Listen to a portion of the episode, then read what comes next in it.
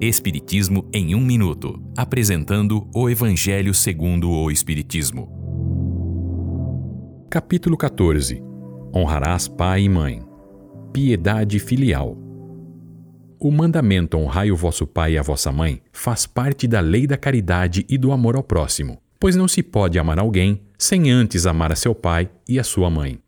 Este mandamento diz ainda sobre o dever de honrá-los através da piedade filial. Este dever estende-se também àqueles que desempenham o papel de pai e mãe. Caberia aos pais em certa idade servir aos filhos jovens e fortes e que não se privam de nada? Não.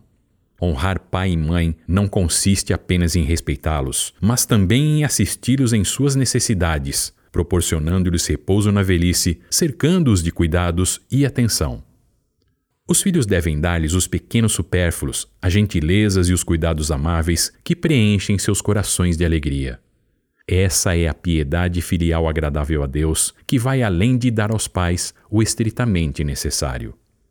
A caridade determina retribuir o mal com o bem, perdoar os erros, amar os inimigos, e estas obrigações são ainda maiores em relação aos pais.